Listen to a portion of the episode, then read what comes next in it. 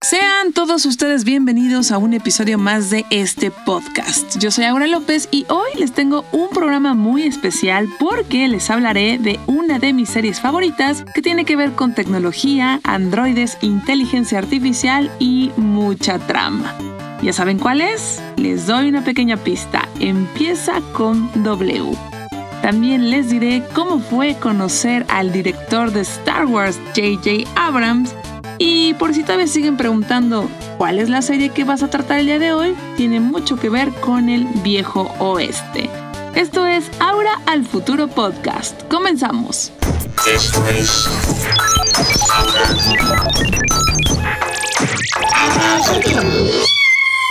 Aura al Futuro.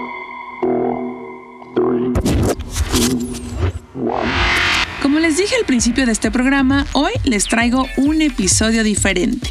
Les quiero platicar de una serie que me trae loca y que vale toda la pena del mundo que vean, si no es que ya lo hicieron y empezamos a abrir conversación para compartir las teorías de fans. Estoy hablando de...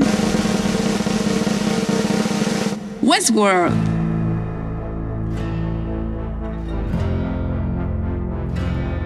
La serie de HBO que inició en 2016 justo cuando pensábamos que no tendríamos nada más que ver cuando Game of Thrones se acercaba a su fin y que estrena su tercera temporada este domingo 15 de marzo. No se preocupen, no les voy a dar spoilers, más bien les voy a dar argumentos del por qué me gusta tanto y también les voy a contar por qué enloquecí un poco cuando supe que pudiera la premier del capítulo que se estrenará este fin. Yo ya vi el primer episodio de la tercera temporada y les puedo decir que wow, wow, wow, wow, wow, wow. Pero no me adelanto, vamos por partes. La primera y la más importante para todos aquellos que tal vez no sepan de lo que estoy hablando es, ¿qué es Westworld? Westworld es una serie de ciencia ficción situada en un parque de diversiones del viejo oeste, habitado por androides y creado por humanos para pasar el rato sin consecuencias. I designed every part of this place. not a theme park, but an entire world. Sin embargo, algo inesperado surge cuando los androides o anfitriones empiezan a tomar conciencia de su situación. ¿Pueden los androides tener libre albedrío? came back. You know, if I could stay right here with you, I would. Just sometimes I feel like the world out there is calling me. You're one of them, aren't you? La serie está basada en una película homónima que salió en 1973 y que fue escrita y dirigida por Michael Crichton, el mismo que escribió Parque Jurásico. Si ven la película original de Westworld, hoy se mueren de flojera de lo lenta que es. Pero para su tiempo fue un tema bastante futurista. Un parque de diversiones manejado por robots a los que les puedes hacer lo que sea sin consecuencias, futurista, pero no tuvo éxito. Algo contrario podemos decir 46 años después con la adaptación que produjo HBO, que tiene un reparto de primera y una historia que nos deja pidiendo más. Are we very old friends? No, I wouldn't say friends, Dolores. I wouldn't say that at all. Para que se den cuenta del calibre de la serie, Westworld fue creada por Lisa Joy y Jonathan Nolan. Si les suena el apellido Nolan es porque es hermano de Christopher Nolan, el director de Batman, El Caballero de la Noche e Interstellar. De hecho, Jonathan Nolan fue guionista de estas pelis entre otras. Y si a eso le agregamos que los actores principales son Evan Rachel Wood, a quien seguramente ubican de la película basada en la música de los Beatles a través del universo, o en el peor de los casos como la expareja de Marilyn Manson, aunque esa es otra historia. One day I saw her, she showed up with uh, the heart-shaped glasses that are on the, the poster for Stanley Kubrick's Lolita. También salen Anthony Hopkins, Ed Harris, Tessa Thompson, Tandy Newton, James Marsden, Jeffrey Wright y Luke Hemsworth, entre muchos otros actores, pues ya se estarán dando cuenta que son nombres chonchos y si a eso le agregamos que en la nueva temporada salen Vincent Cassell de la película Irreversible y Aaron Paul, pues...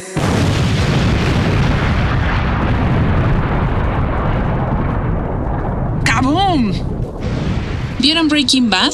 Entonces, seguramente recuerdan al famosísimo Jesse Pinkman. Si no han visto Breaking Bad, por favor corran a verla porque es una gran, gran, gran, gran serie. Retomando nuestro tema sobre un parque de diversiones habitado por androides, ¿ustedes qué opinan? En un caso hipotético, si existiera Westworld, ¿consideran que los androides deben ser libres y escoger cómo llevar su vida? ¿O deben estar programados como androides con una narrativa escrita y codificada para interpretar uno o varios personajes a pesar de tener conciencia? Si nos clavamos un poco en el tema, estas preguntas se las hizo Isaac Asimov en la década de los 30. El autor de varios libros de ciencia ficción estableció las tres leyes de la robótica, que probablemente vieron en la película Yo Robot en la que salía Will Smith. Estas tres leyes, escritas en el cuento Círculo Vicioso en 1932, dicen, la primera, un robot nunca hará daño o permitirá que se le haga daño a un ser humano. La segunda, un robot debe obedecer las órdenes de los seres humanos, excepto si estas órdenes contradicen la primera ley. La tercera, un robot debe proteger su propia existencia siempre y cuando no entre en conflicto con la primera o la segunda ley. Complicado, ¿no? Justo estas leyes aplican y no en la serie Westworld, pues los personajes se ven en esa situación a todo momento. Pero bueno, este tema nos daría para hacer varios podcasts, así que no me voy a clavar de más. Lo que sí les voy a decir es que la primera temporada es buena y violenta, porque muestra a los personajes, la trama y nos da una introducción a este mundo. Puede que la desprecien o no se les antoje ver porque parece ser una serie del viejo este, pero no tiene nada que ver con ese género.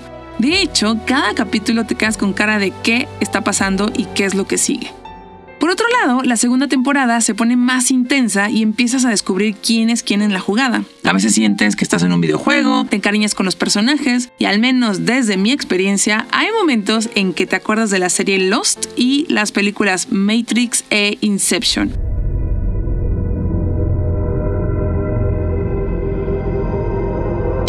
Trama se empieza a enmarañar de una forma compleja pero interesante. Tienes que empezar a recordar quién era quién y qué había pasado antes y te empiezan a dar ganas de regresar a ver la primera temporada porque el contexto ya está cambiando tanto que empiezas a darte cuenta que hay muchas respuestas y tal vez datos ocultos en la primera temporada. Ahora, ¿qué les cuento primero? que HBO me invitó a la premier de la tercera temporada en Los Ángeles o el por qué estoy tan emocionada de ver esta nueva temporada. Bueno, ya sé, les cuento cómo estuvo mi viaje y después mi emoción por la tercera temporada, que a diferencia de las anteriores tiene muchísimos temas tecnológicos, futuristas, que están en desarrollo justo en nuestros días, desde asistentes de voz, inteligencia artificial, hasta escenarios holográficos, arquitectura utopiana y vehículos autónomos, pero todo eso en esteroides. Así es que les platico cómo estuvo mi experiencia en esta invitación que me hizo HBO.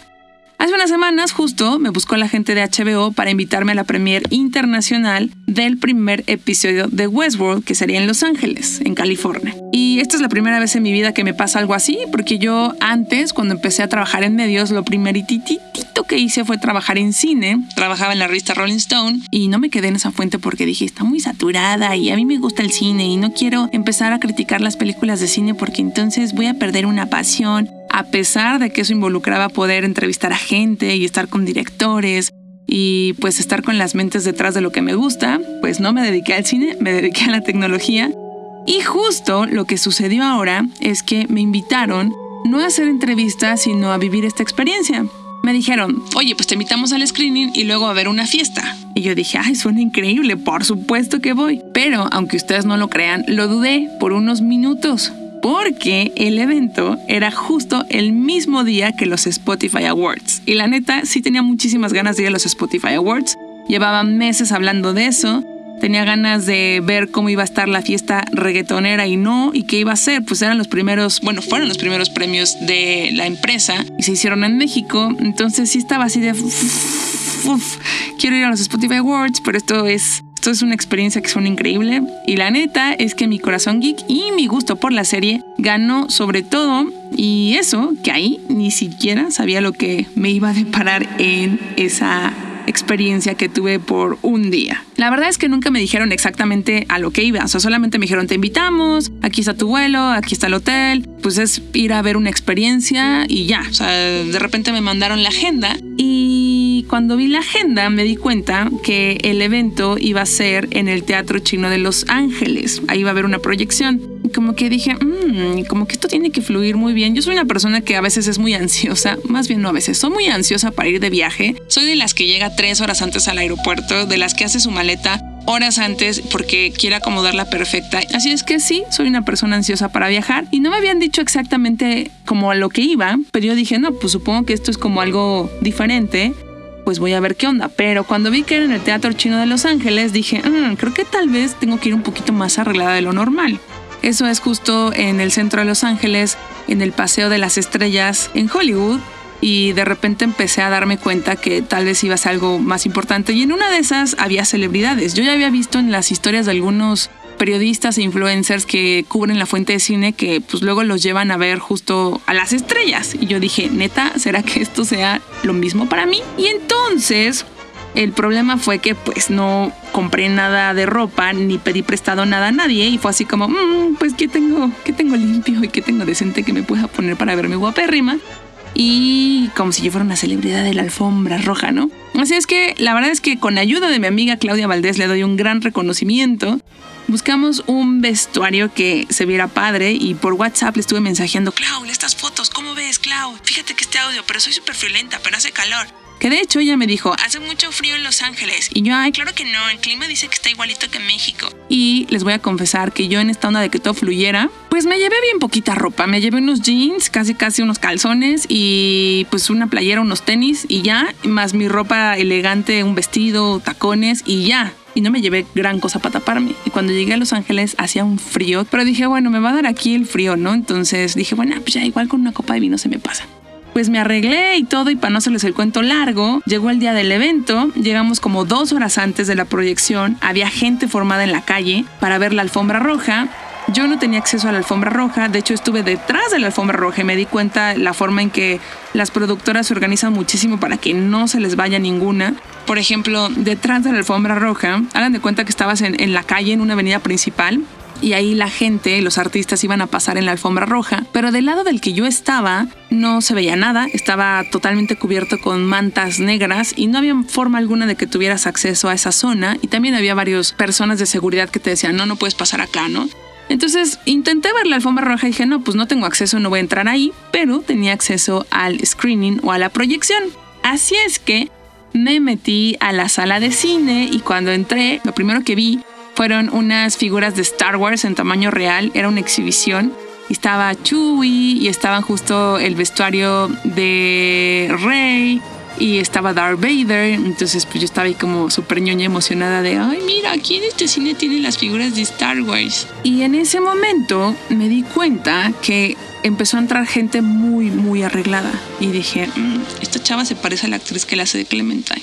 Y, y sí era, era una chava que salía justo en Westworld. Y de repente volteé a otro lado y dije, ay, este señor se parece justo al actor que le hace de Samurai en la serie y que también sale en una película con Tom Cruise que se llama El último Samurai. Y dije, no manches, o sea, el screening va a ser con todas estas celebridades. O sea que en una de esas está aquí Aaron Paul o está Evan Rachel Wood. Y en ese momento, ¿qué creen que me pasó?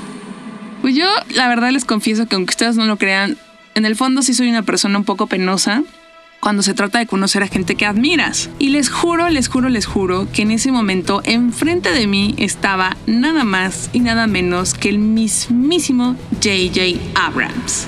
¿Quién es JJ Abrams? J.J. Abrams es un guionista, productor y director, mejor conocido por hacer la serie de Lost, que yo sé que muchos odian Lost, pero yo amo Lost. Crecí como viendo todas las temporadas de Lost, o sea, me encanta Lost a pesar del final, que a mí el final me gustó porque en esa época yo estaba en una situación depresiva. Triste, la vida, la vida te pone en esas situaciones sin que uno lo sepa, entonces yo amé Lost. Y J.J. Abrams también hizo Cloverfield, Super 8, hizo mm, el reboot de Star Trek que me fascina y también hizo el episodio 7 El despertar de la fuerza de Star Wars, la última película de Star Wars, el episodio 9 que es el ascenso de Skywalker. Entonces imagínense que estoy yo ahí parada con mis palomitas casi casi porque entrabas al cine y te daban palomitas y refresco y veo a J.J. Abrams con dos chicas y yo dije, estas chicas serán sus amigas o serán sus fans y yo dije, creo que son sus fans. Él fue muy amable con ellas y yo me acerqué así como que no quiere la cosa, pero No saben, el corazón me empezó a palpitar así. Y yo me acerco, no me acerco, me acerco, no me acerco. Le pido una foto. ¿Qué hago? O sea, todo en un segundo era como, le pido una foto. ¿Qué hago con.?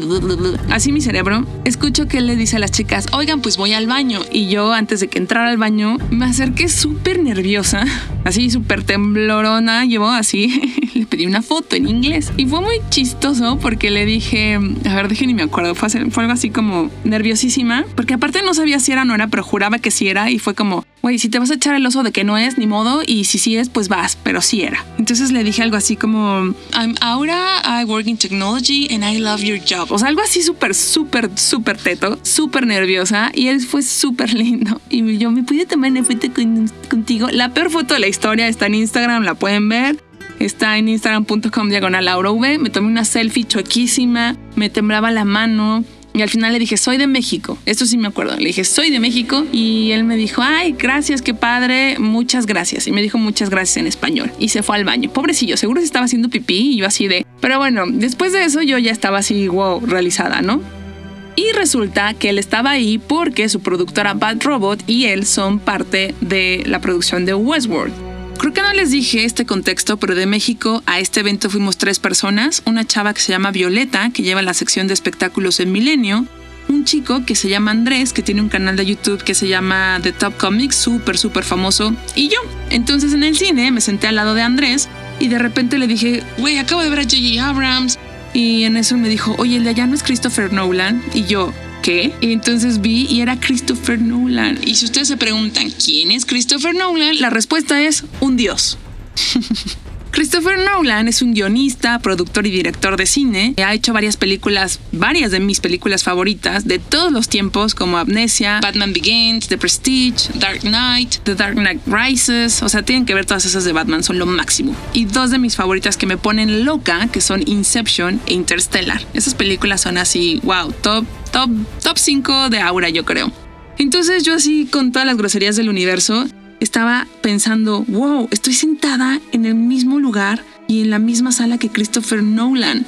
Y después, en la fiesta, porque después de la proyección hubo una fiesta, lo vi, así lo vi, lo vi, lo vi, lo vi enfrente de mí con su esposa. Y ya sé, estoy hablando como una groupie, pero con todo y todo me porté a la altura porque tengo entendido que al señor Nolan pues no le gustan las fotos. Y la verdad es que no lo caché tanto, o sea, no, no me atreví como a acercarme, porque al final lo raro de estar en una fiesta donde están todas las celebridades es que sí te puedes acercar, pero a la vez no puedes ser imprudente, no puedes pedirles entrevista y si no te quieren dar foto, pues no tienes que estar de intensa. Entonces te das cuenta que estás en un lugar con ellos, pero que no eres su cuata y que ellos sí están en un ambiente de cuates y te sientes rara. Pero también de repente dices, oye, pues están todos ahí, a ver qué pasa, ¿no? te sientes un poco como stalker y como curiosa y como que de repente ya con una copa de vino dices, ay, no, si somos amigos de lejitos, ¿no? Entonces, para ya cerrar un poco la historia de la proyección, en la función también estuvieron los creadores de Westworld, Jonathan Nolan y Lisa Joy. Estuvieron los actores Evan Rachel Wood, Aaron Paul, Vincent Cassell, Tessa Thompson, familiares, productores, amigos de ellos, gente de la producción. Y después de ver el capítulo que a mí me fascinó, fuimos a la fiesta. Y la fiesta era como una boda, así, una, un lugar que la verdad no sé exactamente en dónde era, no me acuerdo. Ahí mismito, subiendo como al quinto piso, un lugar gigantesco, súper decorado, mucha producción, todo con personajes y el estilo de la serie. Si han visto el intro de Westworld, se dan cuenta que es como una especie de impresora 3D del futuro que va haciendo cuerpos. Entonces estaba el famosísimo cuerpo de Westworld ahí para que te tomaras una foto había varias activaciones. Una activación es cuando las marcas o las empresas ponen varios stands para que te tomes fotos y hagas videos. Y también te dan a veces comida o bebida, eh, todo decorado como según el set o el ambiente de, de la serie, que en este caso pues era algo tecnológico, humano, robótico. De hecho, estaban también los vestuarios que usa la protagonista que es Evan Rachel Wood, que se llama Dolores en la serie. Y ahí también pues tengo ahí un video en YouTube que pueden checar no es el video más perfecto porque créanme, no pude grabar como quisiera. Porque al final, normalmente cuando vas de prensa, pues sacas tu selfie stick y sacas tu cámara y haces lo que puedes.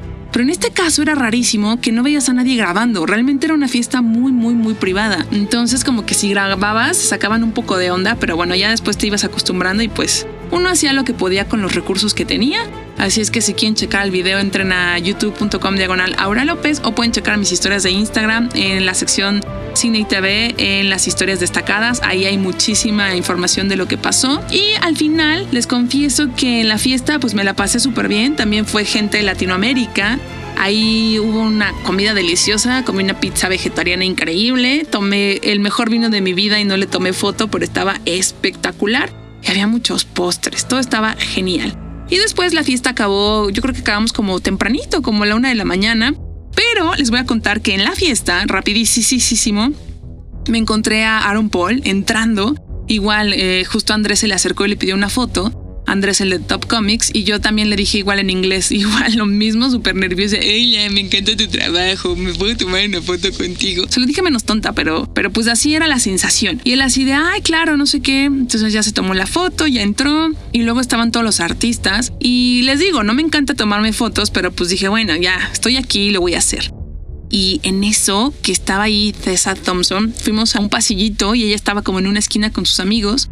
Y ya ella es súper, súper, súper buena onda. Me encanta esa actriz, es buenísima, muy alivianada, eh, súper linda. Me, me cayó súper bien. Entonces, vean las películas de todos estos actores porque fueron muy buena onda. I was born into this world. And my first memories of it are pain. For my kind, there was one place we were never allowed to go. One place we were never allowed to see. Your World. Y pues ya, después de esa experiencia surreal, porque sí fue una experiencia surreal, se acabó la fiesta, me regresé a México al día siguiente. Y pues no tengo nada más que agradecerle con todo el corazón a HBO por haberme invitado a este evento y esta experiencia. Y más porque, honestamente, gracias a ustedes por escucharme, porque me invitaron por mi trabajo, porque saben que amo la tecnología, que me gusta la serie y que en esta ocasión tenía todo el sentido del mundo porque justo la serie habla muchísimo de tecnología, sobre androides, inteligencia artificial, tendencias futuristas y situaciones extrañas que te hacen cuestionar hacia dónde vamos. Que por cierto, fíjense que me hubiera encantado conocer en la fiesta, pero no sé si fue o no, al compositor de la serie, se llama Ramin Dajawadi, no sé si así se pronuncia. Él es un músico que estudió en la Universidad de Berkeley y que la verdad es que la primera temporada de la serie hace unos covers increíbles en pianola. Por ejemplo, sale Back to Black de Amy Winehouse,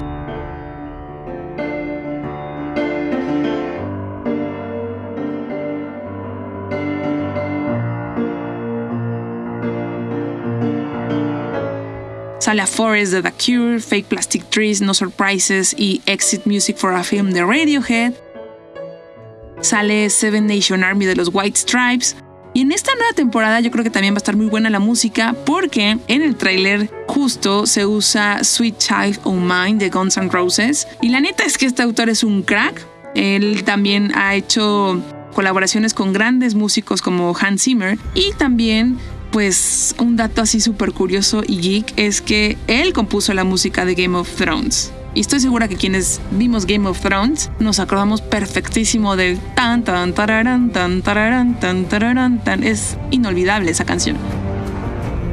Hubiera estado padre conocerlo, pero bueno, no fue el caso. Pero les paso este tip por si quieren checar el soundtrack, lo pueden buscar ahí en, en Spotify o en, pues, en los videos de YouTube o en Apple. Está bastante bueno. Y bueno, al final, a todo esto, a ver, Aura, cuéntanos, ya nos contaste el intro, las primeras temporadas, la fiesta, esta experiencia, pero ¿de qué va la tercera temporada?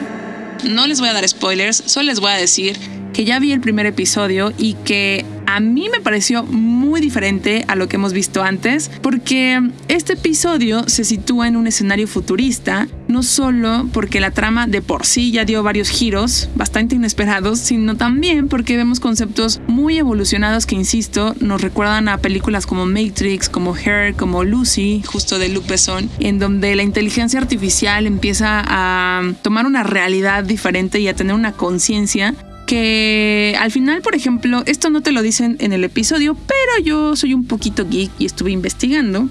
Al parecer, la serie se sitúa en el año 2058, en una época en la que la humanidad entregó deliberadamente su información a los grandes corporativos tecnológicos para que estos la usaran a su beneficio con fines publicitarios. Y cualquier parecido a la realidad es mera coincidencia. Bueno, no, obvio no es mera coincidencia, es en donde estamos y espero que no sea hacia donde vayamos. Tiempo atrás, en la serie, en el año 2039, esto no sale en la serie, esto sale en páginas de internet si empiezas a escarbar bien, se decretó el acta de privacidad por medio de la empresa Insight.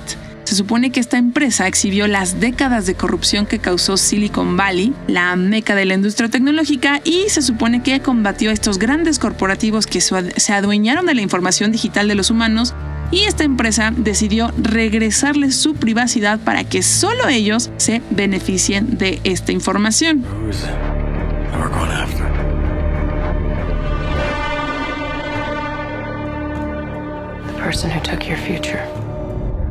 Por lo que yo vi y ustedes verán el próximo domingo, creo que esta nueva temporada se centrará en cómo la tecnología ha sobrepasado a la humanidad y si esta, irónicamente, o sea, la humanidad, tiene el libre albedrío que alguna vez tuvo de tener las decisiones. ¿A qué me refiero con todo esto? Es como, por ejemplo, en las temporadas pasadas en Westworld hay un paralelismo en donde los androides, como lo hemos platicado anteriormente, no tienen las decisiones propias de su vida porque están programados por un algoritmo. Pero en este caso, los humanos son los que, gracias a la tecnología, pues cada vez más dependen de esta y creo que van a creer que están en una realidad en la que probablemente no están.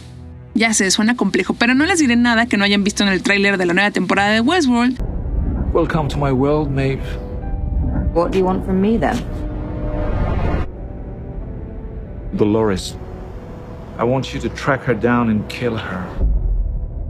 En este episodio justo vemos a Caleb, que es interpretado por Aaron Paul, un hombre que vive en Los Ángeles, que se siente aislado de la humanidad y está muy abrumado por la tecnología y con toda la razón. Y de una forma inusual se encuentra con el personaje central, que es Dolores Abernathy. Ella es Evan Rachel Wood. Y aquí es donde empieza un nuevo recorrido para nuestra androide favorita del momento. Five of us against an entire world of them. It'll be enough. I finally understand my purpose.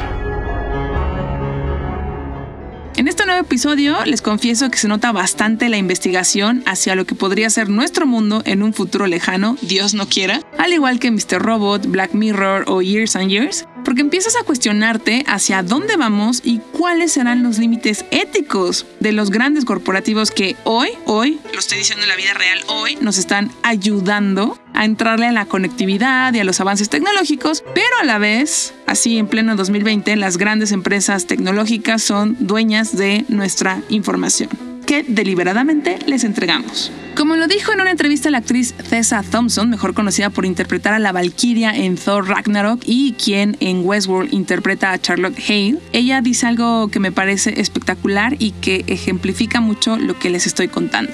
Vivimos en una época en la que los datos han pasado el valor del petróleo a nivel mundial.